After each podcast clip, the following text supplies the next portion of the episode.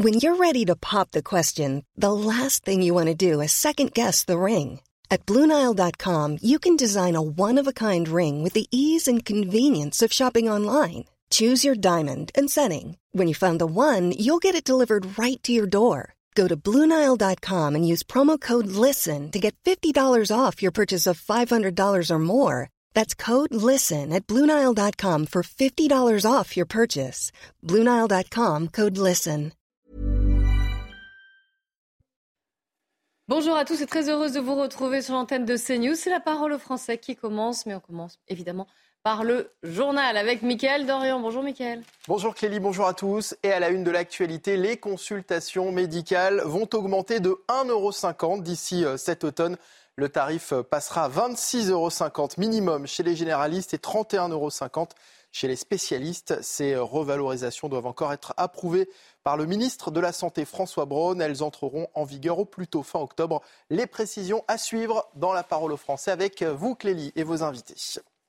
Dans l'actualité également, les urgences en situation critique à Aulnay-sous-Bois. Depuis vendredi, les urgences acceptent uniquement les patients transportés par les secours. Les autres sont désormais redirigés vers des euh, cliniques et ce, tous les soirs de la semaine de 18h à 8h euh, du matin. Les précisions de Mathilde Couvillier-Flornois et Jeanne Cancard. C'est l'un des hôpitaux les plus importants de l'île de France. Avec pas moins de 400 000 habitants dans la zone qu'il couvre, le CHI Robert Ballanger à Aulnay-sous-Bois fait face à une pénurie importante de médecins. On a un manque cruel de médecins, que par rapport à la nouvelle loi qui est passée, euh, les médecins intérimaires ne euh, veulent plus venir euh, travailler par rapport à leur salaire. Donc bah, du coup, si on n'a pas de médecins, bah, on ne peut pas soigner les gens. Depuis l'application de la loi RIST entrée en vigueur au début du mois d'avril, les médecins intérimaires voient leur garde de 24 heures plafonnée. À Robert Ballanger, sur 4 postes de médecins, 3 sont intérimaires et ne viennent plus. Un seul médecin doit donc assurer tous les soins. Cette infirmière déplore le manque de moyens manque de personnel en fait. Faut pas se mentir que par jour on peut être euh, à moins trois infirmières, donc c'est-à-dire on comble les postes des autres. On, se dit qu'on a choisi ce métier-là pour pouvoir entre guillemets euh, sauver des gens et en fait on se rend compte que ben en fait on peut pas le faire parce qu'on nous donne pas les moyens de le faire. On n'a pas les moyens, on n'a pas les capacités, euh, on n'a pas le budget, on n'a pas les locaux, on a strictement rien pour pouvoir faire tout ça quoi. Le délestage se poursuivra jusqu'au 2 mai prochain tous les soirs de la semaine. Seuls les cas dits critiques seront pris en charge par les urgences. Une importante opération euh, anti-migrants doit se tenir cette semaine à Mayotte. 1800 policiers et gendarmes euh, sont mobilisés. Le ministère de l'Intérieur a promis de déloger et d'expulser les sans-papiers. Écoutez la députée Lyotte de Mayotte, Estelle Youssoufa. Elle était interrogée tout à l'heure dans Midi News. Mayotte, on est dans une situation de catastrophe migratoire. Moi, je suis partie en Grèce pour une mission pour l'Assemblée nationale. C'est exactement ce qu'ont pris en charge les Grecs. Eux, ils ont eu appelé Frontex. Nous, on attend toujours que, l'État français demande Frontex pour Mayotte. Ils ont mobilisé leur armée et une police navale qui est importante. Au Soudan, plus de 1000 ressortissants de l'Union européenne ont été évacués depuis neuf jours. Des combats euh, meurtriers font rage, principalement dans la capitale euh, du pays, Khartoum. Une opération euh, complexe, précise Joseph Borrell, le chef de la diplomatie européenne.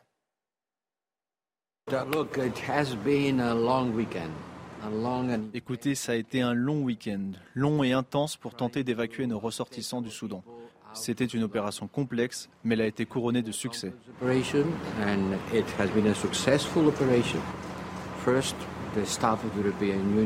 Tout d'abord, le personnel de l'Union européenne, 21 personnes sont déjà en Europe et beaucoup d'autres citoyens de l'Union européenne ont déjà quitté le Soudan. Je ne peux vous donner de chiffres exacts, mais il est certain qu'il s'agit de plus de 1000 personnes. Et voilà, c'est la fin de ce journal. C'est à vous, Clélie Mathias, pour votre émission La parole aux Français. Merci beaucoup. L'émission dans laquelle on vous donne la parole. Et d'ailleurs, n'hésitez pas à nous écrire témoin au pluriel cnews.fr. On va parler, et Mickaël en parlait dans son journal, de la revalorisation des consultations. Ça veut dire qu'à l'automne, si évidemment cette décision est actée par le ministre de la Santé, eh bien, quand vous irez chez le généraliste, il faudra débourser 26,50 euros. Et chez un spécialiste, ce sera 31,50. Ça fait une augmentation pour les médecins d'un euro cinquante. Alors, nous sommes en ligne avec euh, Jean-Paul Hamon, qui est médecin généraliste et président d'honneur de la Fédération des médecins de France. Bonjour, merci d'être en direct avec nous. Je suis en plateau avec Jean-Claude Dacier et avec Yvan Rioufol. Alors, vous vous attendiez à cette décision, hein, 1,50€ de plus par consultation, alors qu'on se souvient d'ailleurs, on vous avait interrogé à ce moment, vous étiez descendu dans la rue, vous aviez fait des grèves, des manifestations pour demander même jusqu'à euh, deux fois plus, jusqu'à 50 euros. Ça variait. Euh, 1,50€, j'imagine quand même que c'est la douche froide pour vous, là. Oui, on dirait que, on dirait Mme Morel, euh, qui était l'arbitre, euh, n'a pas, n'a pas entendu, euh, n'a pas écouté le président de la République, qui nous annonce que les urgences hospitalières n'auront plus de problème à partir de la fin 2024. Or, tout le monde sait que si la médecine de ville continue de se désertifier comme elle le fait actuellement, les urgences vont être débordées. Donc, si vous voulez, ce serait bien qu'il y ait un peu de cohérence au sein de ce gouvernement et que euh, on arrête d'insulter comme on le fait depuis maintenant euh, six ans et plus particulièrement depuis trois ans, depuis le début de cette pandémie, qu'on arrête d'insulter, mépriser la médecine générale et la médecine libérale. Donc franchement, euh, en plus, ça faisait 20 ans que la consultation du médecin généraliste était égale à celle des autres spécialistes. Or, le gouvernement qui vient d'instaurer une dixième année euh, d'études pour les seuls médecins généralistes, c'est-à-dire qu'ils égalisent la, durée de consultation avec les autres spécialistes. Euh, une dixième année à faire exclusivement dans le désert. Pour la première fois depuis 20 ans, il y a un différentiel de 5 euros entre la consultation du médecin généraliste et celle des autres spécialistes. Je peux vous dire que tous les messages que j'ai euh, depuis qu'on a appris la nouvelle, les médecins sont, sont, vraiment très, très, très en colère.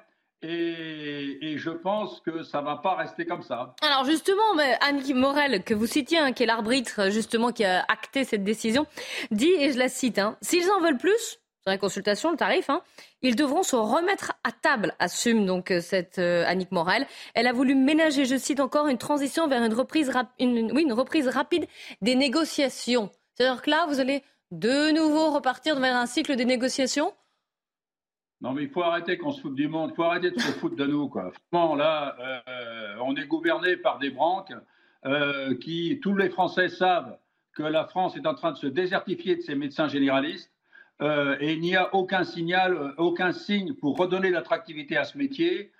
franchement, là, la colère, elle est, elle est, vraiment, elle est vraiment énorme. Quoi. On s'attendait au moins qu'il y ait un signe d'apaisement, que Mme Morel ait l'aval du gouvernement euh, pour mettre une consultation à 30 euros, histoire de euh, une nouvelle négociation. Mais sincèrement, le système de santé est à la rue. Mmh. Euh, les urgences continueront d'être débordées si la médecine de ville continue de se désertifier comme elle se désertifie actuellement. On a vu que les députés ont voté à l'unanimité la loi RIST qui, est, qui va aggraver la désertification et on voit actuellement toutes les urgences sont en train de fermer les unes après les autres soit le soir, soit le week-end. Euh, maintenant, il y, en a, une de plus tous les jours. Donc franchement, il serait temps que le gouvernement prenne conscience que le système de santé français est à la rue. Ils sont en train de le détruire et encore plus rapidement que les 20 dernières années. Depuis, depuis 20 ans, 30 ans, euh, rien n'avait été anticipé pour enrayer la désertification. Mais depuis 6 ans, tout s'aggrave. La responsabilité, est sur le président Macron exclusivement. Alors, une question pour vous, Divan Rioufol. Euh, Jean-Paul Amont, je comprends parfaitement votre colère. Il y a quelque chose que je ne comprends pas, en revanche, c'est que j'en vous ai entendu effectivement ah, réclamer. Plus, ah, petit problème de. J'ai pas entendu. Euh, je, disais, je disais, docteur Amont, que je comprenais bien sûr votre colère, euh, mais que je ne, ce que je ne comprenais pas pour ma part, c'était que vous avoir entendu réclamer 50 euros d'augmentation, c'est-à-dire euh, près de 100% de ce que vous étiez auparavant, ce que vous aviez auparavant, et que d'un autre côté, on vous n'en accorde qu'un euro 50. Donc entre ce gouffre de 1,50 euro et 50 euros, j'imagine tout de même qu'il y a donc des, conversations qui ne passent plus entre deux mondes, mm. qui, ne se, qui ne se parlent plus. Et j'aurais voulu savoir quelle, quelle était la raison du fait qu'il y a maintenant un tel gouffre entre les interlocuteurs. Il n'y a aucun, il n'y a aucun. Le, dernier conseiller euh, libéral, le dernier conseiller médecin libéral au ministère de la Santé date, écoutez bien, de Michel Barzac. D'accord? Alors pour ceux qui ne... Vous, pouvez préciser justement l'année pour ceux qui ne savent pas exactement quand c'était. Ah ben c'était, euh, c'était du temps de Jacques Chirac. Hmm. C'était du temps de Jacques Chirac. Donc, si vous voulez, il y a un moment où il faudrait quand même qu'on écoute au minimum les médecins de ville. vous savez, la revendication de 50 euros, c'était une revendication de, de médecins pour demain. Il faut savoir pour les Français que la consultation d'un médecin actuellement, c'est plutôt avec les forfaits divers et variés, c'est autour de 33 euros. Donc, euh, ce n'était pas une augmentation de 50% qu'elle demandait parce que c'était 50 euros sans les forfaits, en supprimant les forfaits.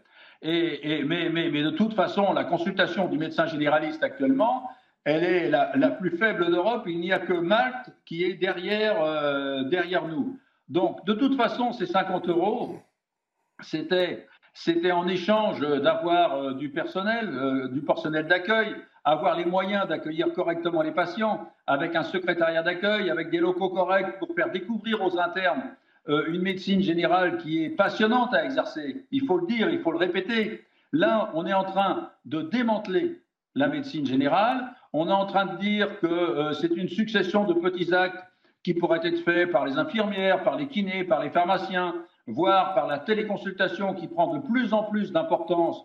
Or, les téléconsultations, les télécabines qui fleurissent dans les pharmacies, euh, euh, c'est une dégradation clairement de la prise en charge des patients parce qu'il n'y a aucun examen, il n'y a aucune continuité des soins, aucune coordination avec le médecin traitant. On est en train de dégrader la qualité de prise en charge des patients et on ne revalorise absolument pas la consultation du médecin généraliste. Donc, si vous voulez, euh, 25 euros. Ils auraient, ils auraient passé la consultation à 30 euros avec un forfait mm. structure ou la consultation à 35 euros. Bon, on aurait accepté. Mais franchement, dans la situation de désertification où on est, donner 1,50 euro dans six mois et dire qu'on va négocier, par une négociation qui va durer encore deux ans, mais on se fout du monde. Le gouvernement ne prend pas conscience de la gravité de la situation et c'est ça qui est, c'est ça qui est catastrophique. Et pourtant, vous avez alerté, vous êtes même descendu dans la rue. Hein. Une, question pour vous de, Jean-Claude Dacier.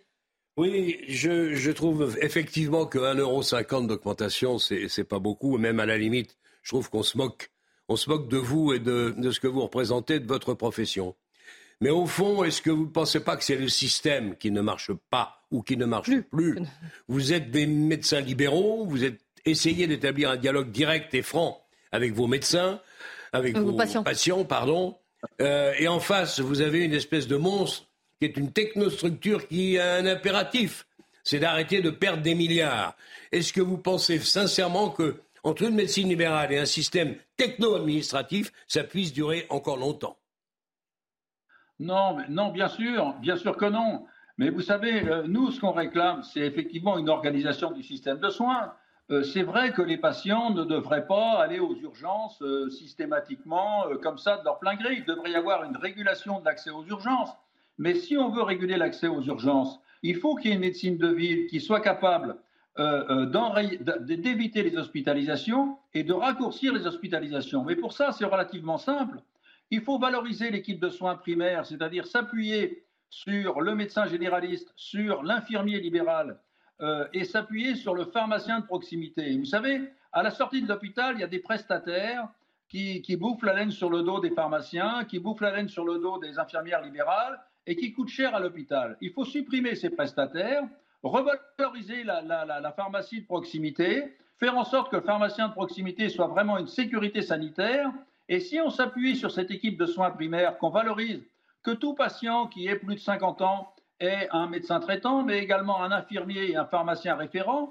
Ça permettrait aux gens qui veulent sortir d'hospitalisation à l'hôpital de contacter ces trois personnes et de faire en sorte que les gens rentrent rapidement à la maison, pourvu qu'on puisse s'appuyer sur un service euh, d'action sociale des communes ou des communautés de communes qui mettent à disposition dans les six heures une auxiliaire de vie et un portage de repas. Avec ça, on raccourcit les hospitalisations et on peut les éviter. Seulement, on ne prend pas le chemin d'une réorganisation des soins, on met une rustine par-ci, une rustine par-là, et surtout, on gifle, on gifle les médecins libéraux en leur donnant 1,50€.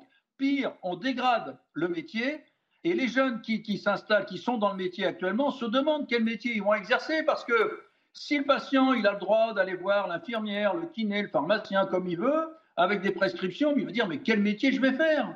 Quel je vais faire je, rebondis d'ailleurs ce que vous venez dit sur la délégation euh, d'actes. Vous avez vu l'interview d'Emmanuel Macron dans le Parisien aujourd'hui en France ce matin et il dit, il réaffirme vouloir, je cite encore, accélérer la délégation d'actes Exemple, prescription de certains médicaments ouverts aux pharmaciens, vous en parliez, euh, vérification de la vue par des opticiens, etc. Mais il déplore, il dit, je me tape les corporatismes. Alors j'imagine que vous avez apprécié. Non, mais écoutez, euh, que, le président euh, rencontre vraiment des médecins qui travaillent, des médecins qui exercent. Si vous voulez, c'est particulièrement énervant euh, d'entendre le, président déclarer qu'on va prendre les, les, 700 ou 800 patients qui sont en affection de longue durée comme ça du jour au lendemain. Moi, vous savez, j'ai vu cette semaine, j'ai vu un patient qui est arrivé en fauteuil roulant poussé par sa femme en ALD parce que dans mon secteur, il y a neuf médecins qui sont partis à la retraite qui n'ont pas été remplacés. Et là, il y en a encore une qui vient de partir il y a moins de deux mois. Donc le gars, il arrive en fauteuil roulant, il a, un, sa femme a un sac, vous entendez, un sac plein de comptes rendus d'hospitalisation, parce que ce type, il a fait deux, AVC, hein, deux accidents vasculaires cérébraux, il a eu trois cancers, euh, il, a eu, il a un diabète, et moi, je suis là, je prends en charge ce patient parce que je ne vais pas le laisser tomber, je le prends en charge pour 25 euros, je scanne ses dossiers, etc. Mais est-ce que vous croyez, est-ce que vous croyez que ça se fait comme ça du jour au lendemain? Et est-ce que vous croyez qu'en plus, moi qui suis passé de 1700 patients médecins traitants à 2500 en 5 ans, hein, est-ce que vous croyez qu'on va me donner des leçons pour dire que je travaille pas assez Je bosse 55 à 58 heures par semaine, je prends des gardes à la maison de garde que j'ai créée il y a 2004 et qui fonctionne tous les jours de 20h à 24h et de 9h à 24h les jours fériés? Donc il y a un moment où il faut qu'on arrête, qu'on considère vraiment ce que c'est que le métier de médecin généraliste qu'on cesse de nous mépriser comme on l'a fait depuis trois ans avec cette pandémie et que, le, président rencontre vraiment des médecins en exercice. Vous allez descendre dans la rue de nouveau Oui, vous, allez, faire quoi, je Vous faites quoi maintenant Ah, c'était la question aussi d'Ivan Eufol. Votre grève a ses limites, on le sait bien. Et on l'a vu d'ailleurs. Un médecin n'est pas facile. Qu'est-ce que vous allez faire? Vous ne savez pas. Qu'est-ce qu'on va faire? Là, clairement, si vous voulez, il y, a un mouvement de déconventionnement qui, a été lancé euh, euh, il, y a, euh, il y a deux mois. Je pense sincèrement que les gens attendaient beaucoup de ce règlement arbitral pour calmer le jeu. Or, le règlement arbitral, euh, elle, a, strictement pris les consignes auprès du gouvernement qui a décidé de continuer à mépriser les médecins généralistes. Donc, clairement, clairement, je pense que j'espère que la colère va, va, monter, que les médecins vont soit se déconventionner, soit euh, faire de la désobéissance tarifaire. Parce que moi, j'entends tous mes patients qui me disent c'est encore 25 euros, docteur vous allez prendre 1,50€ d'augmentation dans six mois. Mais franchement, les, patients même euh, se foutent de nous, quoi. Alors vous allez avoir, parmi les, autres dispositifs et dispositions qui ont été actées quand même euh, aujourd'hui, il va y avoir euh, plus de, ça va être élargi, assoupli, en tout cas cette aide financière au recrutement d'assistants médicaux. Vous le réclamiez, Emmanuel Macron en avait parlé également, ça faisait partie de ces mesures d'urgence. Ça c'est plutôt un des rares points positifs ou même pas? Moi, je suis dans un groupe de cinq médecins généralistes. J'ai un secrétariat présentiel. Euh, Ce n'est pas un assistant qui, me fait gagner du temps, c'est ma, ma, secrétaire. Euh, c'est la secrétaire qui est là, qui accueille les patients, qui me soulage des, charges administratives. Or, euh, nous, pour ça, on n'a absolument aucune aide. Il aurait fallu qu'on change, qu'on vire nos secrétaires et qu'on embauche des assistantes. Mais pour gagner du temps avec un assistant, il faut avoir au moins deux cabinets par médecin c'est pas à vous que je vais apprendre ce que, ce que coûte l'immobilier euh, en Ile-de-France, qui, je le rappelle, est, le plus grand désert médical. Je ne me vois pas euh, euh, investir dans, dans, des nouveaux locaux, alors que déjà, on est dans un groupe de cinq médecins, qu'en Ile-de-France, je vous rappelle qu'on paye une taxe sur les bureaux de plus de 100 mètres carrés, donc bonjour, regroupez-vous, qui disait, et, et, et investir dans l'immobilier avec une consultation même à 26,50 euros, je peux vous dire que mes quatre associés, ils me regarderaient en hmm. disant Écoute, Jean-Paul, euh, la psychiatrie te guette. Hein une, une, euh, une, question du vent, il faut une remarque d'ailleurs. Je crois avoir entendu, vous, vous, avez dit que vous espériez que la colère allait effectivement se généraliser ou quelque chose euh, qui, ressemblait à ceci. Est-ce que vous donc vous doutez dans le fond de, la, de, de votre cause auprès de l'opinion? Est-ce que l'opinion comprend bien quels sont vos griefs, puisque vous en êtes aujourd'hui à vous demander si cette colère pourrait s'établir?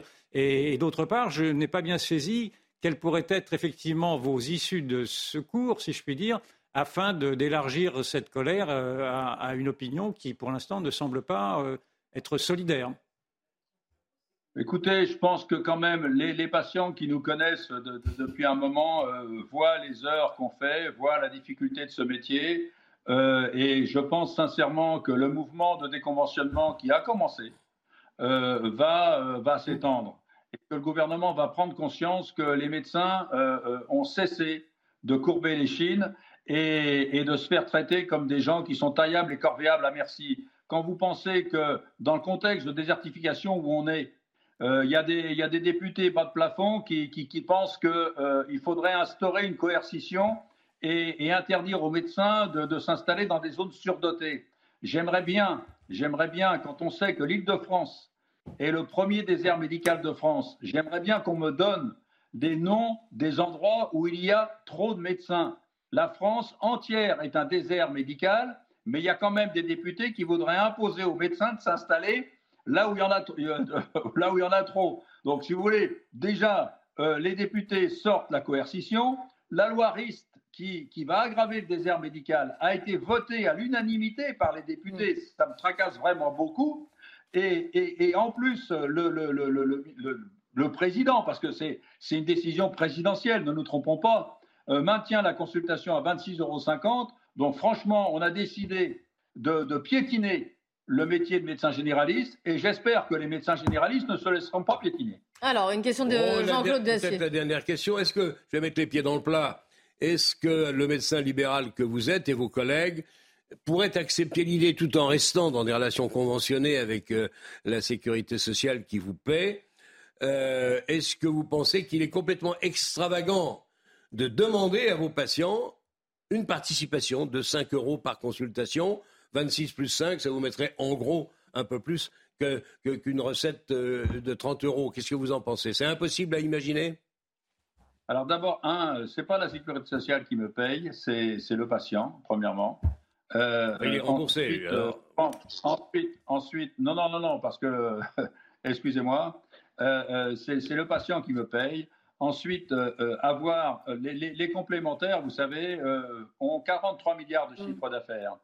Elles remboursent, elles ont des produits d'appel sur les naturopathes dont on sait l'efficacité et dont on sait mm. les dérives sectaires. elles remboursent des ostéopathes qui prétendent remonter les organes dans les, dans les endométrioses.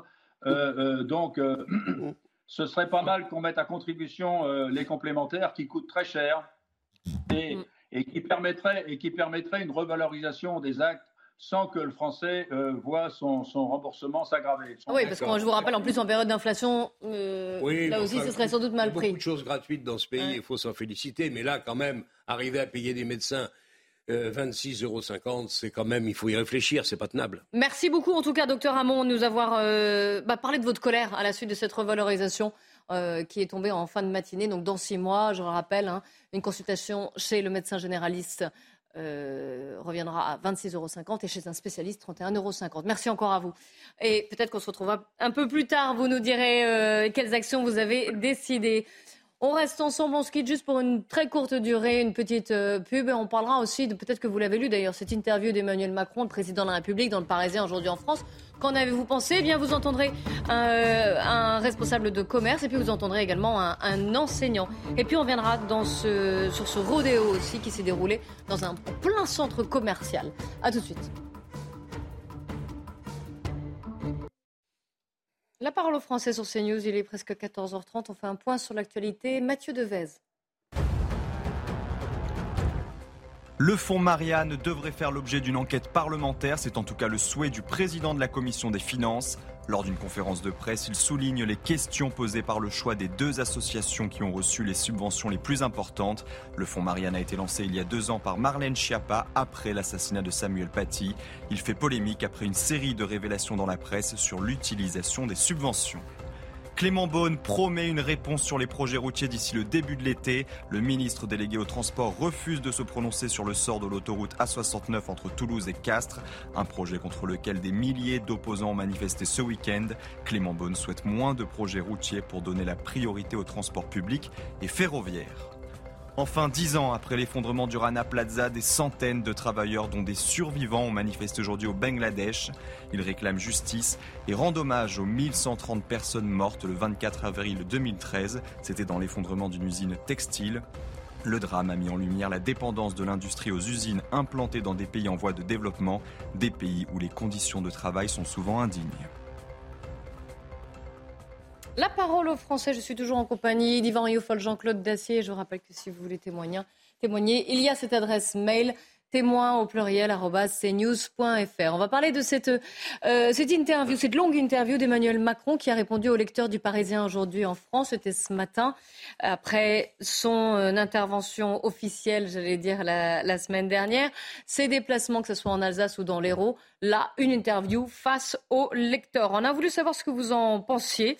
Maxime Repère, bonjour. Vous êtes professeur d'histoire géo, vous êtes secrétaire national aux conditions de travail du SNALC, c'est le secrétaire national, euh, le syndicat euh, national des lycées, collèges et écoles supérieures. Et puis nous sommes également en ligne avec Michel Kahn, qui est président de l'IREF, c'est-à-dire la Fédération des réseaux européens de partenariat et de franchise. Donc vous représentez, euh, si je résume un petit peu, je parle sous votre contrôle, les commerçants de France. Alors j'aimerais savoir, je vous pose la même question à tous les deux. Qu'avez-vous pensé de cette interview? Je sais que vous l'avez lue. Qu'en avez-vous pensé? Est-ce que vous vous êtes senti euh, représenter, j'allais dire, est-ce que le président de la République a répondu à certaines de vos interrogations, voire à certaines de vos angoisses? Maxime Repère, je commence avec vous? Oui, eh bien écoutez, euh, j'ai plutôt l'impression que le président de la République a répondu un petit peu à côté de la plaque, si vous me permettez l'expression, euh, à la fois pour ce qui est des remplacements, parce que c'est un thème qu'il a abordé, mais aussi concernant la question de la revalorisation. Euh, qui euh, n'est pas du tout euh, satisfaisante. Et le pire, si vous, si vous voulez, c'est que dans son, dans son intervention, en fait, il fait le lien cause à effet entre la réforme des retraites et l'effort qui est fait pour l'éducation nationale.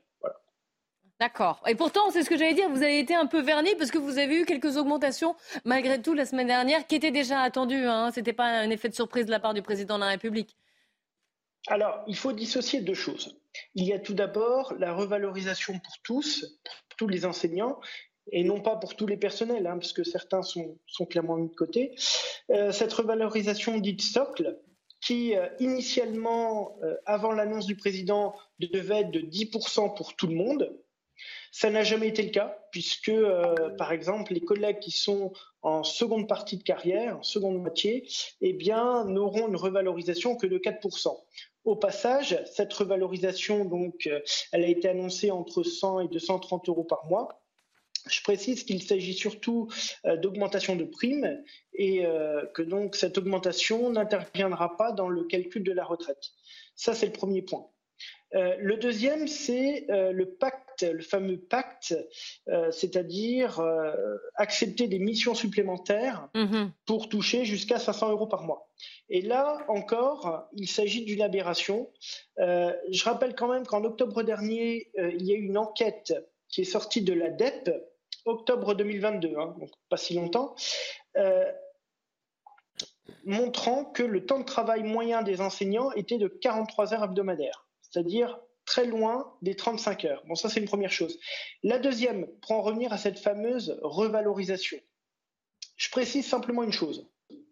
En 1980, un prof qui débutait sa carrière en collège eh bien, touchait en moyenne 2,3 fois le SMIC. En 2021, ce même enseignant, débutant sa carrière en collège, touche 1,2 fois le SMIC.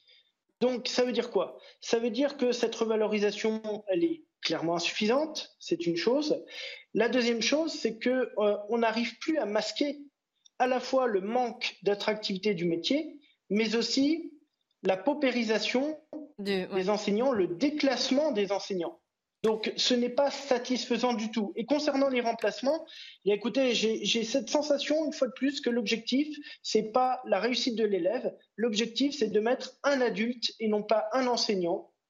Euh, parce que derrière, il y a un manque de respect total vis à -vis des élèves d'un point de vue pédagogique. Voilà. L'objectif, c'est pas de faire pleurer dans les chaumières, c'est que quand j'entends le président de la République parler de révolution copernicienne euh, pour les enseignants, eh bien, écoutez, il faut voilà démêler euh, le vrai du faux, et c'est un petit peu la. oui, il dit, il s'en félicite. On a la plus grande augmentation euh, salariale depuis 1990. Cela concerne tous les enseignants. Voici ce qu'il dit. Alors, on a compris du côté des enseignants, ce n'était pas satisfaisant. Du côté des, commerçants que vous représentez, Michel Kahn, vous aussi, vous avez lu, lu cette interview. On vous avez eu à plusieurs reprises aussi, parce qu'il y a eu trois mois de grève, de manifestation qui ont eu des conséquences sur le chiffre d'affaires, notamment des commerçants. Et cela vient évidemment après les années de, Covid et puis même après l'épisode de Gilets jaunes.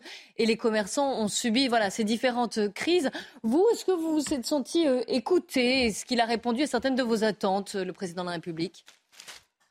Alors, je voudrais euh, déjà rappeler que je ne représente pas tous les commerçants. Non, bien sûr. Euh, je représente les réseaux du commerce organisé indépendant, c'est-à-dire les, les enseignes que vous voyez dans les centres-villes, les rues piétonnes, les centres commerciaux, les zones commerciales. Les franchises. Et c'est tout le commerce organisé indépendant, franchise, partenariat, etc.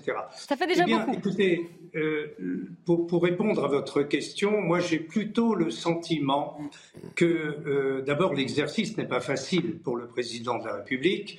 Euh, la situation, il faut la comprendre. Nous sommes pas dans une crise, nous sommes dans une mutation profonde qui a commencé depuis longtemps. Et, et il l'a bien rappelé à ce niveau-là, c'est que euh, la, désinstru... la désinstru... euh, euh, désindustrialisation de la France euh, coûte cher. Euh, les retraites aujourd'hui euh, coûtent très cher à 60 ans. Euh, il faut réduire le déficit de, de la France, sinon c'est de l'argent public qui va être mis dans les retraites. Et puis cette mutation profonde fait que le Covid aidant, je crois que l'État a déjà fait preuve d'un soutien exemplaire pour nos industries et nos commerces. À partir de là, il faut reconnaître que euh, la loi est passée, ça c'est une chose, mais que euh, il, faut bien sûr contribuer à l'effort national et que les commerçants euh, passent euh, des heures euh, qui ne comptent pas dans leur commerce pour euh, survivre en quelque sorte avec euh, ces troubles qui ont euh, affecté les commerçants ces dernières semaines et j'espère que ça prendra fin. Alors, plusieurs questions, Yvan Rioufol. Alors, soit Alors, donc à Maxime Repère, soit à Michel Kahn, soit aux deux d'ailleurs. Peut-être à Maxime Repère d'abord. J'ai l'impression qu'il y a deux sujets. Alors, naturellement, le sujet de la paupérisation concernant les professeurs est tout à fait scandaleux. Je crois qu'un professeur touche en moyenne 2150 euros net par mois, ce qui est parfaitement odieux. Il n'y a pas eu d'augmentation depuis longtemps. Et l'augmentation qui est donnée, qui a été donnée, qui n'est pas, pas non plus euh, totalement symbolique, euh, essaie de corriger ceci. Mais d'ailleurs, j'aurais voulu savoir pour cette, première augmentation si vous la voyez comme étant un acte qui pourrait acheter votre colère ou si ou si c'est simplement une sorte d'aumône. Mais la deuxième question me paraît plus grave, c'est-à-dire que je ne vous ai pas entendu euh, parler de l'autre grave crise de l'école, qui est celui, qui est celle de la déculturation, c'est-à-dire de celle de cette désaffiliation de l'école vis-à-vis d'une transmission de la culture. Et là, vous nous parlez des problèmes sociaux, on peut bien les comprendre, bien entendu, mais vous ne parlez pas, ou en tout cas, je n'ai pas bien compris, si, si vous parliez aussi de ce phénomène de déculturation qui touche les élèves. Et est-ce que les deux sujets ne sont pas liés? Et ma deuxième question pourrait aller d'ailleurs, d'ailleurs avec, le, le, avec, monsieur, avec monsieur Kahn. Alors attendez, on va, on va faire parce que là, là ça devient. Bon, d'accord, alors hein, chaque chose en son temps. Chaque chose, on va commencer par ces deux questions qui sont déjà euh, suffisamment conséquentes. Maxime Repère. Oui, oui, donc bah, écoutez, euh, effectivement, il y a ce problème de paupérisation. J'ai également parlé d'un déclassement, voire même d'une forme de déprofessionnalisation du métier d'enseignant. Euh, voilà, ça c'est une réalité. Euh, on a bien vu quand il y avait ce, ce, manque d'enseignants, un manque de plus en plus criant au fil des rentrées, on en était jusqu'à organiser des job dating, c'est-à-dire organiser, enfin recruter euh, des personnes qui n'avaient aucune expérience et qui, euh, pour beaucoup d'entre elles, ont, démissionné au bout de quelques jours ou quelques semaines. Tout ça pour vous dire quoi? Euh, si on ne renforce pas le métier, mais aussi l'image du métier d'enseignant, on ne pourra qu'assister à un délabrement de l'école. On ne peut pas, si vous voulez, euh, dire oui, l'école c'est l'un va avec, enfin, l'un avec l'autre. Euh, les, les, enseignants sont euh, primordiaux justement pour l'éducation de, de, nos jeunes. Hein. et puis de l'autre côté, eh bien prendre des mesures ou faire des déclarations qui sont à, à l'opposé de cela. Euh, moi, j'ai toujours le souvenir marquant, euh, quand même, il y, a, il y a quelques années maintenant, au moment de la crise sanitaire, euh, porte-parole du gouvernement qui nous invitait à aller cueillir des fraises gariguettes quand deux jours plus tôt, le président de la République avait évoqué le, rôle primordial des enseignants. Donc voilà, si vous voulez, on est, on est dans, une, dans une série d'annonces, d'effets de com, et de mesures proposées qui euh, soit vont complètement à l'opposé de ce qui est dit, euh, soit ne sont clairement pas insuffisantes. Euh, ce, problème de pénurie des enseignants, bien sûr qu'il va de pair avec une baisse de l'enseignement, d'un enseignement qualitatif. Du niveau. Là, on, a, on a compris que les deux étaient liés. Euh, une question pour vous, de Jean euh, pour vous ou pour Michel Kahn Et puis je n'ai pas oublié, euh, Yvan, que vous aviez une question pour Michel Kahn. Pour le représentant de, de l'enseignement, c'est le sort de nos enfants qui compte et c'est évidemment essentiel. Dans votre bilan qui est, je le crains hélas, exact sur le plan des salaires, vous êtes évidemment, on en parlait il y a une seconde avec les médecins, vous êtes un peu dans une situation comparable. Or, l'État met quand même plus de 60 milliards par an consacrés à l'éducation nationale un peu plus de 5% du PIB, c'est-à-dire plus que la moyenne des pays européens. Vous oubliez dans votre bilan, c'est vrai que tout ça, vous avez raison, mais vous oubliez dans votre bilan le sort des enfants, le recul de leur connaissance pas seulement ouais, il l'a évoqué. Et s'il l'a évoqué, ça m'a échappé. Je plaide pour que les deux étaient liés. Et je vous remercie. Mais effectivement, c'est le, c'est la, la, la baisse sensible du niveau de nos enfants. C'est aussi, reconnaissons-le, notamment dans les nouveaux arrivants, une baisse de la qualité des enseignants. Nous avons là encore un vrai problème dont, à mon avis, si je puis me permettre, les syndicats sont aussi responsables parce que vous co-gérez les affaires de l'éducation nationale avec le ministre. Et c'est souvent lieu, j'ai fini, et c'est souvent vous qui avez le dernier mot. Est-ce qu'une fois pour toutes, il ne s'agirait pas que vous acceptiez une vraie déconcentration, une vraie décentralisation avec une part d'autonomie importante laissée aux établissements scolaires. Est-ce que le redressement de l'éducation nationale ne passe pas par là? Alors, je vous laisse répondre, Maxime Repère. Hein. Alors, tout simplement, je ne suis pas d'accord avec, avec M. Dacier hein, sur, euh, sur le dernier point qu'il a abordé. Euh, moi, j'aimerais simplement vous répondre euh, liberté, égalité, fraternité, et notamment égalité.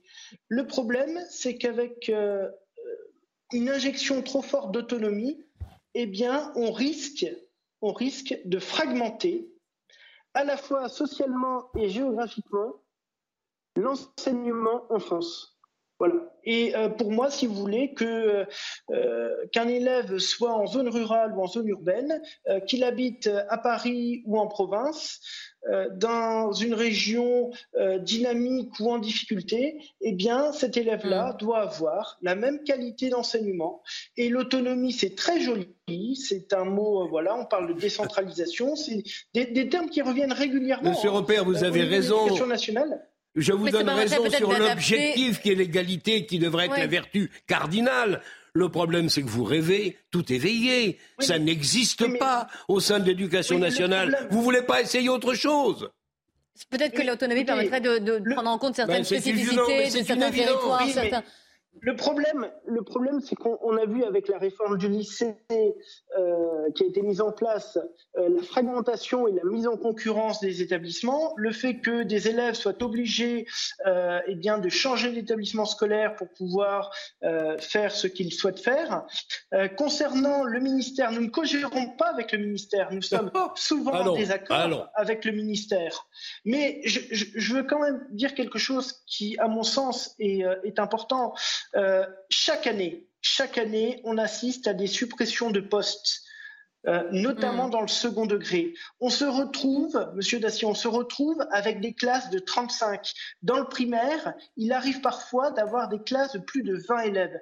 Comment voulez-vous, comment voulez-vous, Monsieur Dacier, que nous puissions donner à nos élèves les moyens de réussir avec des conditions pareilles. C'est totalement impossible. Je suis d'accord avec vous. Je vous rappelle que nous sommes allés avec Michel Kahn également. Euh, Yvan Rieffol, vous aviez une question. Non, c'est-à-dire que je voulais rebondir sur une réflexion qu'a faite Michel Kahn pour aller un peu plus loin. Cette Michel Kahn a pointé effectivement le, problème posé par la désindustrialisation et dans l'interview du président de la République, il nous, il nous fait comprendre que le, les problèmes, les problèmes que, connaissent euh, les Français pourraient être résolus par une réindustrialisation et par une réaffectation des services publics dans leur mission. Je pense qu'il y a là une grande occultation de ce qui est vraiment la crise actuelle qui est une crise mm. de la décivilisation, une crise de la transmission concernant l'école, une crise de la, non-appartenance concernant toutes les populations qui se sentent parfois étrangères dans leur propre pays. Et c'est cet angle mort euh, du président de la République qui persiste à travers son exercice qui est de dire que la crise ne serait simplement qu'une crise économique et sociale. Et donc je pense que l'on passe à côté du, fondamental de cette crise qui est une crise maintenant, de mon point de vue, une crise existentielle, une crise identitaire. Et c'était cette réflexion que je voulais Alors, c'est plus une réflexion, effectivement, qu'une question, mais peut-être que Michel Camp veut réagir. Oui, tout à fait. Euh, je la partage euh, d'autant plus que l'IREF, la Fédération des réseaux européens de partenariat et de franchise, a toujours considéré que ce n'était pas une crise, qu'il s'agissait d'une mutation mm. profonde, mais cette mutation, elle se trouve à tous les niveaux, y compris celle euh, des entreprises productrices, que, que, que, les distributeurs, les commerçants, mais surtout les consommateurs aussi, qui ne consomment plus du tout de la même manière. Euh, tous les paradigmes ont changé. Et à partir de là, bien sûr, il faut épouser le nouveau relief euh, de ce qui se passe aujourd'hui. Et, et, là où le gouvernement a peut-être euh, un peu faible, euh, c'est son système de communication. Et il manquait un peu, puisqu'on parlait d'enseignement, il manquait un peu de pédagogie pour faire comprendre des choses qui sont quand même assez évidentes, qu'on on ne peut pas, d'une part, euh, vouloir sans cesse des subventions, des, des, des, mm. des primes, des, euh, sans contribuer à l'effort national. Mmh. Et euh, les réseaux ont, très bien passé la crise, euh, heureusement grâce au PGE, grâce à tous ces soutiens, et aujourd'hui il faut les rembourser. Alors évidemment que cette mutation entraîne des changements importants. Et ces changements se passent à une, une métamorphose complète euh, du métier de commerçant qui est devenu mm. aujourd'hui figital, c'est-à-dire à la fois physique, mais aussi sur euh, euh, la, la, transformation numérique. Mais en plus, c'est l'omnicanalité. Il faut savoir être présent partout, à chaque endroit, avec tous les moyens. Donc, euh, euh, ce sont des efforts considérables qui demandent des fonds. Et si nous voulons euh, maintenir notre niveau économique, vous savez, notre, notre secteur d'activité représente quand même 220 milliards, ce n'est pas rien. Et à partir de là, les réseaux font des économies d'échelle ensemble pour pouvoir subvenir à euh, toutes ces subventions qu'on pourrait avoir et qu'on n'obtient pas. Alors, euh, vous avez noté le manque de pédagogie peut-être du, gouvernement et juste mm. à ce propos, comme on parlait de l'interview d'Emmanuel Macron, il dit et peut-être que j'aurais dû plus me euh, mouiller concernant cette. Oui. Il a raison. concernant ça. Je crois l'avoir dit et bon, je ne veux pas tirer la, la couverture à moi, c'est pas l'objet, mais je crois l'avoir regretté à plusieurs reprises. Il n'a rien dit pendant trois mois sur la pédagogie, mais c'est pas de la mm. pédagogie. Il fallait essayer de convaincre, ça n'aurait pas été facile de toute façon, parce qu'une réforme des retraites, c'est rarement, euh, c'est rarement populaire. J'ajoute juste un mot pour en finir avec, euh, passer sur cette interview. Il n'y a pas un mot sur la crise financière, pas un mot. Ça en dit long. Je comprends les préoccupations des Français qui, ont interrogé le président à travers le, journal le, Parisien. Ce qui leur importe, c'est l'inflation, c'est ce qu'ils dépensent tous les jours. Mais tout de même, qu'une interview comme celle-là, qui est censée faire un point global de notre situation, ne dise pas un mot d'une dette qui nous étrangle et qui explique pourquoi on ne peut pas augmenter ceci ou augmenter cela, ça en dit long sur l'état Il y a, y a des mots quand même sur l'inflation. Il y a des mots sur l'inflation, évidemment. Un grand oui, merci. sur l'inflation, mais rien sur la crise énorme. Un milliards grand merci à Michel Kahn euh, et à Maxime Repère d'avoir euh, répondu à nos questions. On va changer de sujet. Euh, vous avez peut-être vu que vendredi dernier, deux motos et un scooter ont surgi comme ça euh, dans, un, dans un centre, en fait, à Orvaux-Grandval, c'est près de Nantes, en, Loire-Atlantique. Ils ont débouché, vous allez voir les images, hein, ils ont utilisé même un escalator, ils ont débouché, euh, ils ont évidemment euh, continué sur, sur plusieurs mètres, parmi les passants qui étaient là, parmi les, les commerçants, parmi les, les, gens qui faisaient tout simplement leur, leur course. Nous sommes en ligne avec une commerçante donc de ce, de ce centre commercial. Bonjour madame, merci d'être avec nous. Vous ne voulez pas témoigner à visage découvert, je ne donnerai ni votre nom et on ne vous verra pas, je, préfère le préciser. Merci en tout cas de témoigner. Racontez-nous ce qui s'est passé vendredi. Vendredi, euh, sur les coups de 17h, 17h15, nous avons entendu un grand bruit dans la galerie. Et comme j'avais vu euh, cette semaine, genre la semaine dernière, aux informations qu'il y avait du rodéo dans les galeries, j'avais bien reconnu le bruit euh, de moto. Et effectivement, ils sont passés euh, devant les boutiques euh, avec donc euh, deux crosses ainsi qu'un scooter qui était en train de filmer, ce qu'on voit bien sur sur les images. Et ils ont traversé toute la galerie où il y avait quand même des enfants, des personnes âgées. Surtout qu'actuellement c'est les vacances, il y a des jeux pour les pour les petits. Et ça aurait pu être très très grave et qu'ils ont réussi à ressortir de l'autre côté de la galerie. Heureusement, il n'y a pas eu de blessés, mais j'imagine que vous avez, vous avez eu peur, non? Ou même que vos clients ont, eu peur, Oui. Oui, nos clients ont eu peur, euh, ainsi que certains enfants. Et puis nous avons été euh, très surpris de, de voir ça. Euh, maintenant, bah, j'ai l'impression que c'est un phénomène qui se déploie beaucoup sur les réseaux sociaux. Et le souci, c'est que malheureusement, ça va tellement vite que la police n'a pas, pas, le temps d'intervenir, en fait. Ah ouais, J'allais vous poser la question sur la, la police, quand est-ce qu'elle était intervenue, mais pas suffisamment, pas à temps. Non, ils non, non, en, quoi Allez, en une minute, ils ont traversé. C'est une petite galerie, hein, elle n'est pas grande. Ils ont traversé, ils ont eu le temps de traverser, de repartir. Donc la police n'a pas pu euh, arriver en temps et en heure. Évidemment, la vidéo filmée hein, que vous avez précisée a été diffusée sur les réseaux sociaux. Une question pour vous, Madame Divan Une réflexion et une question. La réflexion est très simple, c'est-à-dire que dès qu'un passant insulte le président de la République, ce passant est tout de suite arrêté et condamné pour injure, pour injure publique à, à chef de l'État. Et là, on voit qu'il y a des voyous qui impunément viennent euh, faire leur loi, dans le fond, en s'appropriant des territoires et qu'ils sont laissés dans l'impunité. Ça, c'est ma réflexion. Et ma question est à quel point est aujourd'hui la peur qui envahit les riverains que vous-même n'osiez pas vous montrer à visage découvert et ne vouliez pas donner votre nom? Quelle est aujourd'hui cette situation que, que vous vivez et d'où viennent, dans le fond, euh, d'où viennent dans le fond ces, voyous qui, s'imposent dans des sortes de territoires appropriés?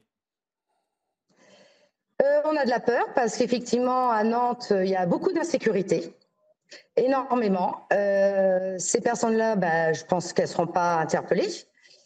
mais non, non, on a peur parce que bah, j'ai bien peur aussi qu'un jour ça arrive où il y aura un peu plus de passages dans la galerie et qu'un jour il y a risque d'avoir un gros accident. Et voilà, on n'est pas, pas assez protégé. Une question pour vous de, Jean-Claude Dessé. Une question, c'est comme euh, Yvan, c'est une, réflexion. D'abord, je crois que là encore, il n'y a pas un mot dans l'interview du président. Dans sur les rodéos sauvages, non, pas Il n'y a, pas un mot sur les rodéos. Je ne dis pas que c'est le phénomène social majeur de, la décennie. Mais tout de même. Non, mais c'est intervenu déjà. On en a parlé en Isère. On va bientôt nous reprocher d'en parler. Et là, ils se permettent maintenant de traverser avec les dangers considérables qui sont pris, notamment vis-à-vis des, hum. des petits-enfants. Ils traversent maintenant les centres commerciaux. Pourquoi se priver?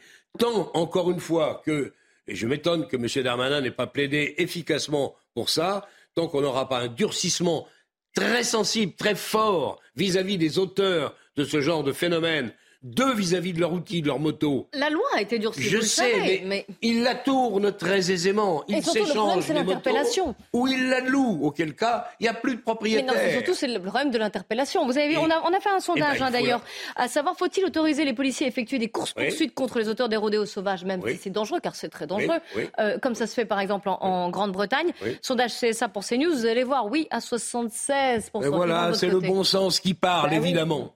Vous êtes d'accord, madame C'est la vérité. Ben oui, bien sûr. Pour vous, il faudrait aller au contact, même si on prend, des, bah, même si on prend des risques, à la fois pour les, individus qui pratiquent ces rodéos, mais à la fois également pour les policiers. Hein, les risques des, jeunes gens qui font ce type de rodéo, ils prennent leurs risques. Ils les prennent. Mais les policiers de temps en temps, effectivement, ça peut mal se terminer. Madame Oui. Oui, non, je vous laisse réagir parce que. moi, je... Ouais, non, non, non, effectivement, euh, c'est peut-être risqué dans les deux sens, mais au bout d'un moment, c'est sûr que la police peut pas faire ce qu'ils veulent. On leur donne pas l'autorisation d'agir, ce qui est bien dommage. Que ça soit du rodéo, que ça soit euh, tout ce qui se passe en centre-ville de Nantes, on leur interdit d'agir, et on va jamais, on va jamais en finir de tout ça, jamais, jamais. Oui, vous avez peur que ça recommence. Ah oui, oui, surtout une petite galerie comme la nôtre. Oui, Yvan Non, j'observe que vous n'avez pas répondu à, une de mes questions, de savoir D'où venaient ces jeunes-là Non, mais ce n'est pas grave et je vous comprends parce que c'est une question qui est induite. Et on a en fait, on a déjà la réponse sans avoir à poser la question de savoir d'où viennent ces jeunes. Et quand on voit ces comportements-là, ce ne sont pas des comportements de jeunes adultes qui s'amusent sur des motos. Ce n'est pas vrai. C'est des comportements d'une contre-société. C'est les comportements de, ce qui peut ressembler à des banlieues, également à Orvaux ou à Nantes en tout cas. et c'est très, spécifique. Oui, madame, allez-y. Oui, je pense que c'est euh, effectivement il y a des terrains qui sont faits exprès pour faire du rodéo, qui sont équipés pour les motocross. Euh, là, euh, moi, je pense, oui, on a des cités qui sont pas loin de la galerie, hein, donc ça serait peut-être pas étonnant que ce soit des personnes de la cité. Mais après, ils étaient masqués, donc genre ils avaient leur casque, on peut pas savoir. Ouais. Merci en tout cas pour votre témoignage, madame. Hein. On espère que ça, se, ça ne se reproduira plus. Mais merci beaucoup. Bah, J'espère. Bah, je vous en prie, merci de m'avoir accueilli, c'est gentil. Très bonne journée à vous. Bonne journée. C'est la, fin de, c'est la fin de cette émission. On se retrouve demain à 14h. N'oubliez pas, si vous souhaitez vous aussi témoigner, témoin at cnews.fr. Merci à Jean-Claude Dacier, Yvan et Eufol. Et on se retrouve dans quelques minutes pour le grand journal de l'après-midi sur CNews. Il est 15h sur CNews. Bonjour à tous, soyez les bienvenus si vous nous rejoignez. C'est le grand journal de l'après-midi avec Mickaël Dorian et à la une. À Mayotte, une opération pour expulser les sans-papiers doit débuter cette semaine. Une opération inédite en France dont l'objectif est de lutter contre l'immigration irrégulière et la délinquance. Plus d'un millier de policiers et gendarmes sont déjà déployés. Les consultations médicales vont augmenter d'un euro cinquante. Cette revalorisation jugée insuffisante pour les médecins pourra entrer en vigueur au plus tôt début octobre. Le tarif des consultations passera donc alors à 26,50 euros minimum donc pour les généralistes, 31,50 euros chez les spécialistes. Trois motards ont fait irruption dans un centre commercial du nord de Nantes. Les images de ce rodéo diffusées sur les réseaux sociaux sont saisissantes. Ils ont même emprunté les tapis roulants, mettant en danger la vie de plusieurs clients. il y a tout juste un an, Emmanuel Macron a été réélu pour un deuxième mandat. Vous verrez que depuis la semaine dernière, il tente de faire oublier l'épisode douloureux des retraites, au risque même d'être omniprésent dans les médias. On en parlera. Une importante euh, opération anti-migrants doit donc débuter cette semaine à Mayotte. 1800 policiers et gendarmes sont mobilisés. Le ministère de l'Intérieur a promis de déloger et d'expulser les sans-papiers, pour la plupart originaires des Comores. Écoutez le préfet de Mayotte, Thierry Souquet. Ces opérations, on les prépare depuis un moment. Quand le ministre de l'Intérieur et des Outre-mer est venu en août, il nous a demandé d'accélérer euh, euh, les, opérations que nous menions. Il a fallu affréter un bateau, il a fallu faire venir du matériel. On a quatre escadrons de gendarmerie qui sont là, une compagnie de CRS. C'est une première en Outre-mer.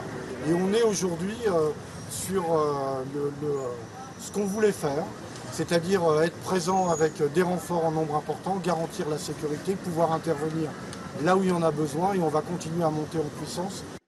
Et problème, les Comores ont d'ores et déjà annoncé qu'ils refusaient l'accostage d'un bateau transportant des migrants en provenance de Mayotte. Tant que la partie française décidera de faire euh, des choses de façon unilatérale, nous prendrons nos responsabilités. Aucun expulsé ne rentrera dans un port sous souveraineté comorienne, a déclaré le ministre comorien de l'Intérieur. En finir avec l'immigration clandestine et la délinquance, c'est le souhait de milliers de Mahorais dont le cadre de vie s'est dégradé d'année en année. Reportage signé Farah Fenzari. Vu du ciel, l'archipel est paradisiaque. Mais Mayotte, c'est aussi l'île des bidonvilles. Le 101e département français le plus pauvre du pays est gangréné par l'immigration clandestine et la délinquance. On ne peut pas se promener avec des objets en valeur, par exemple des jolies montres ou bien des trucs en or, on ne peut pas. En un an, les vols avec armes ont progressé de 121%, une situation explosive liée à un contexte économique difficile. 77% des habitants vivent sous le seuil de pauvreté, soit cinq fois plus qu'en métropole. Il est temps que le gouvernement, il est temps que les forces de l'ordre reprennent les territoires maorais et puissent vraiment euh, instaurer un climat de confiance pour que les gens retrouvent cette gaieté de vivre. Environ 80 migrants, majoritairement comoriens, accostent chaque jour clandestinement et posent bagages dans ces bidonvilles. On ne vit pas normalement euh, à Mayotte. On est obligé de, se barricader euh, euh, dans une maison en dur ou tout autour, vous mettez des barres de, fer. Vous êtes obligé aussi de sortir avec, avec des, couteaux parce qu'on ne sait pas ce qui va se passer sur le chemin. Il faut absolument que la situation change. Une situation qui pourrait bien changer avec l'opération Wambushu qui démarre cette semaine. Les consultations médicales vont augmenter de 1,50€ d'ici cet automne. Le tarif euh, devrait passer à 26,50€ minimum chez les généralistes et 31,50€ chez les spécialistes. Une revalorisation jugée insuffisante pour les médecins, comme nous l'a expliqué tout à l'heure Jean-Paul Hamon, président de la Confédération des médecins de France. Ça faisait 20 ans que la consultation du médecin généraliste était euh, égale à celle des autres spécialistes.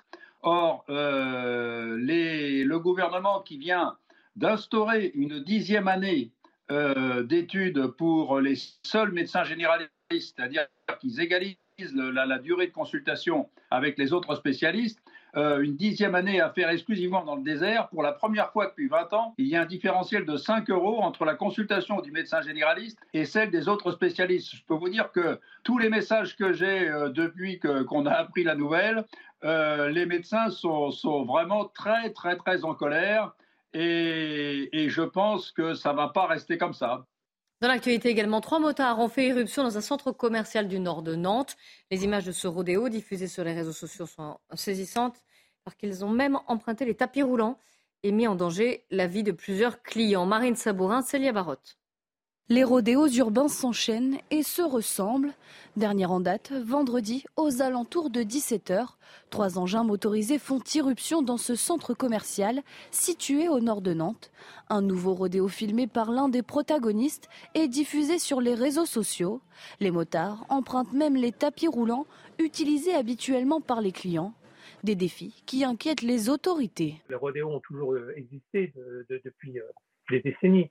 Maintenant, c'est un effet de mode. Effectivement, euh, vous voyez, donc au début, c'était devant la cité et on, faisait le rodéo. Un monde d'un cran, c'est ce qu'ils appellent des battles entre, entre départements, entre villes, entre cités. Donc voilà, donc ça et ça, ça met en danger, euh, en danger la population. Pour lutter contre ces comportements illégaux, les syndicats de police en appellent au ministère de l'Intérieur. On augmente nos missions, mais on n'augmente pas nos effectifs. Donc il nous faut des effectifs. On ne pourrait même pas se permettre de les, de les, de les, de les poursuivre parce que euh, si on les poursuit, ils vont prendre des risques inconsidérés. Les images des caméras de vidéosurveillance ont été saisies dans l'espoir d'identifier des suspects. Une enquête a été ouverte.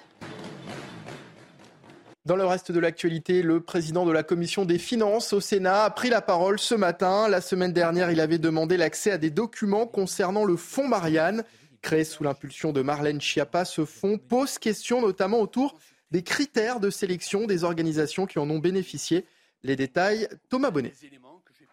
Claude Rénal, le président socialiste de la commission des finances au Sénat, se montre relativement prudent sur l'implication de Marlène Schiappa dans cette affaire du fonds Marianne, ce fonds créé en avril 2021 à la suite de l'attentat contre Samuel Paty, doté de 2,5 millions d'euros. Ce fonds a pour but, je cite, de financer des personnes et des associations afin de promouvoir les valeurs de la République et de lutter contre les discours euh, séparatistes. Selon Claude Rénal, deux des 17 associations finalement euh, retenues sont potentiellement euh, D'abord, la première qui interroge sur sa pertinence sur ces sujets, et puis l'autre où des questions existent sur le contenu de ces productions jugées politiques. Claude Rénal qui explique que rien dans les documents n'implique directement Marlène Schiappa, mais il note toutefois la présence de trois membres de son cabinet dans le comité de sélection et d'attribution de ces subventions là encore dans le cadre du fonds euh, Marianne. C'est la raison pour laquelle Claude Rénal souhaite l'ouverture d'une commission d'enquête au Sénat pour pouvoir mener euh, des auditions. Mais la création de cette commission d'enquête ne sera possible que si la majorité de droite donne son accord. Emmanuel Macron va-t-il regagner des points de popularité Depuis la semaine dernière, il tente de faire oublier l'épisode des retraites. Et pour y arriver, et le chef de l'État est omniprésent, au risque peut-être de saturer Florian Tardif? Il y a très clairement aujourd'hui de la part d'Emmanuel Macron cette volonté de venir saturer l'espace médiatique. On est passé en quelque sorte d'un président accaparé par les sujets internationaux et en retrait sur les sujets nationaux, euh, comme lors des débats autour de la réforme de retraite, un président omniprésent On l'a vu la semaine dernière avec le début de ce Tour de France entamé par Emmanuel Macron, avec ce premier déplacement effectué en Alsace, euh, puis ce second effectué euh, dans l'Hérault. Il va euh, multiplier ses déplacements comme cela en région ces prochaines semaines. Aujourd'hui, il répondait aux lecteurs et lectrices du Parisien. L'omniprésence comme preuve de son action, cela a été théorisé en son temps par Nicolas Sarkozy, permettant à son prédécesseur de crédibiliser son personnage en le scénarisant. Aujourd'hui, Emmanuel Macron espère sortir euh, de cette séquence médiatique en ayant retrouvé en partie, espère-t-on, dans son entourage, le cœur des Français. Emmanuel Macron, qui il y a tout juste un an était réélu pour un deuxième mandat. Depuis, le président de la République est embourbé dans une crise sociale autour euh, des retraites et sa cote de popularité ne cesse euh, de baisser. Alors nous sommes allés vous interroger à l'occasion de cet anniversaire. Qu'attendez-vous du chef de l'État? Que doit-il changer pour regagner votre confiance? Écoutez vos réponses. Qu'il soit peut-être plus à l'écoute du peuple et qu'il améliore sa communication. Euh, je pense que son cas, il est assez désespéré, mais on peut toujours, euh, il peut toujours changer, j'en sais rien. Je pense qu'à travers les manifestations, euh, bah, la colère des, Français, on, peut, on peut la constater. Et du coup, bah, je pense qu'il faudrait qu'il écoute un peu les Français, qu'il soit à l'écoute. En essayant peut-être d'engager une forme de dialogue. Après, est-ce que les Français ont envie de dialoguer avec Emmanuel Macron? Je ne sais pas. Peut-être que c'est déjà fichu. Et c'est l'heure de la chronique écho de Lomique Guyot. Votre programme avec IG. IG, bien plus que du trading. Une équipe d'experts à vos côtés. Vous avez peut-être reçu un récapitulatif de vos ventes sur Vinted, sur Le Bon Coin ou de vos locations sur euh, Airbnb pour les impôts. Mais Lomig, expliquez-nous que faut-il déclarer exactement si on a gagné de l'argent sur ces plateformes? Pour Vinted ou Le Bon Coin, si vous avez vendu des objets d'occasion qui vous ont servi, vous ne serez pas imposé, sauf pour une vente supérieure à 5000 euros ou si vous êtes considéré comme vendeur professionnel, c'est-à-dire si vous avez spécifiquement acheté des produits ou vêtements dans l'optique de les revendre. Sur Airbnb ou d'autres plateformes, si vous avez gagné plus de 760 euros dans l'année avec la location de votre résidence principale, vous devrez le déclarer. De même, au-delà de 305 euros de revenus pour tout autre bien immobilier que vous avez loué. Et c'est la même chose si vous avez loué votre voiture via une plateforme de location entre particuliers par exemple. En revanche, rien à déclarer si vous avez euh, fait du covoiturage. En effet, euh, le partage des gains via Blablacar n'est pas imposé à condition toutefois que ce soit un trajet que vous ayez également réalisé pour vous-même. Reste que sur certaines plateformes, tous les gains ne sont pas enregistrés. C'est le cas notamment si vous avez fait ce qu'on appelle des remises en main propre via Le Bon Coin ou Vinted, ou si vous louez en direct un logement sans passer par le système de paiement des plateformes. Là, le fisc compte uniquement sur votre bonne foi. C'était votre programme avec IG. IG, bien plus que du trading. Une équipe d'experts à vos côtés. Frédéric Becbédé, chahuté à Bordeaux alors qu'il devait euh, donner une conférence dans une librairie. Des féministes ont collé des slogans visant l'écrivain sur la vitrine en cause son dernier ouvrage paru le 5 avril dernier intitulé Confession d'un hétérosexuel légèrement dépassé. Le récit, Marine Sabourin. Elles étaient une dizaine à coller ces slogans avant la venue de l'auteur près de la librairie Mola. Une action qui interpelle. Je trouve pas ça euh, forcément bien pour le libraire, quoi. Je veux dire, je pense qu'il y est pour rien, donc euh, c'est dommage. Mais bon, je pense qu'on peut discuter. Voilà, avant de vandaliser. Il défend euh, ce qu'il pense. Après, on est d'accord, on n'est pas d'accord, mais c'est ça la démocratie aussi, c'est de pouvoir en parler. C'est une manière d'agir comme une autre, c'est une manière de se faire entendre. J'aime pas tellement qu'on s'attaque euh, aux livres. Il faut laisser les livres à tout le monde, de la manière dont ils sont écrits, que ce soit n'importe qui. Rapidement, Frédéric Becbédé a pris la parole et dénonce la censure voulue par ces individus. Ce sont des gens qui veulent empêcher une rencontre dans une librairie, qui saccagent une librairie en France en 2023 et qui appellent à la censure. Un dispositif de sécurité a même été mis en place vendredi pour son arrivée. Sa conférence s'est déroulée sans heure jusqu'à ce qu'elle soit interrompue par une dizaine de militantes féministes, obligeant l'écrivain à quitter les lieux. Dans une tribune, l'écrivaine Tristan Bannon s'insurge de cet incident. Frédéric Becbédé déchaîne désormais la haine et la vindicte. Qu'on lui reproche de s'être positionné en victime dans un monde qui en déborde, tandis qu'il est lui né blanc, bourgeois et au bon endroit du globe, et d'une injustice crasse. Il n'y a pas de compétition du malheur. Contacté, la librairie Mola n'a pas souhaité nous répondre. La cérémonie d'ouverture des prochains Jeux Olympiques promet d'être un sacré défi à relever. À Paris, des bateliers ont déjà été sollicités pour y participer. 116 bateaux sont déjà engagés pour faire de cette cérémonie une réussite. Reportage Geoffrey Defebvre. Incontournable pour les 8 millions de touristes chaque année à Paris, le 26 juillet 2024, ce sont les 10 000 sportifs des délégations des Jeux Olympiques qui auront la chance de traverser la capitale sur la Seine pour la cérémonie d'ouverture. Et pour que cela soit une réussite, le comité d'organisation peut compter sur 116 bateaux des acteurs du fleuve parisien. Il y a une vraie expertise, on s'appuie sur un écosystème qui est déjà existant, qui connaît ça par cœur, qui a envie de répondre présent euh, ce jour-là. Donc c'est aussi une sérénité parce qu'ils euh, ont l'habitude d'avoir navigué euh, sur cette scène, quelles que soient les conditions. Des questions de sécurité et de logistique restent en suspens. Cette cérémonie spectaculaire sur la Seine nécessitera une fermeture partielle à la navigation avant et pendant la traversée des 6 km du fleuve. Un manque est gagné que sont prêts à accepter les bateliers. Ça arrive une fois dans une vie, ça arrive une fois tous les, tous les 100 ans. Hein. La dernière fois, c'était il y a 100 ans justement. Et donc moi, euh, je n'ai qu'une seule fierté, c'est de participer. Voilà. Quel que soit le coût que ça puisse avoir, sur le plan financier en tout cas. D'autres bateliers restent à trouver pour remplir l'objectif des 170 bateaux. Les organisateurs peuvent déjà compter sur la mobilisation de bateliers de toute la France. Et puis dans le reste de l'actualité au Soudan, plus de 1000 ressortissants de l'Union européenne ont été euh, évacués depuis neuf jours. Des combats meurtriers font rage, principalement dans la capitale du pays, Khartoum. Une opération euh, complexe, précise Joseph, Joseph Borrell, le chef de la diplomatie européenne. On l'écoute. Écoutez, ça a été un long week-end, long et intense pour tenter d'évacuer nos ressortissants du Soudan. C'était une opération complexe, mais elle a été couronnée de succès.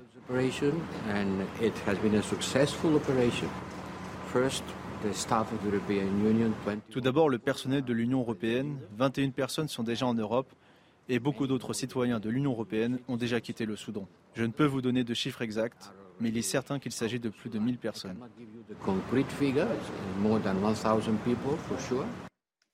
On passe à la chronique sport de Yulan Boubnov qui revient sur la défaite de Lyon hier face à Marseille en Ligue 1. C'était le premier succès des Phocéens à Lyon depuis 2007. Et c'est la fin de, cette, euh, de ce grand journal de l'après-midi. Merci à vous, Mickaël Dorian. Dans un instant, c'est le débat qui reprend sur CNews.